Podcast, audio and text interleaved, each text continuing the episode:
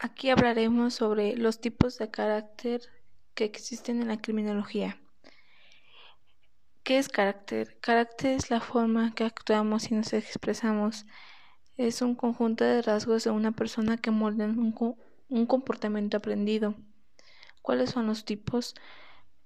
existen tipos como llamados como colérico, nervioso, obsesivo, racional, apasionado, sensible, amorfo, apático, flemático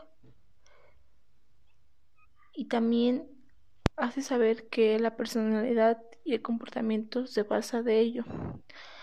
Asimismo, se indica que son comportamientos ante una situación en la forma que actuamos.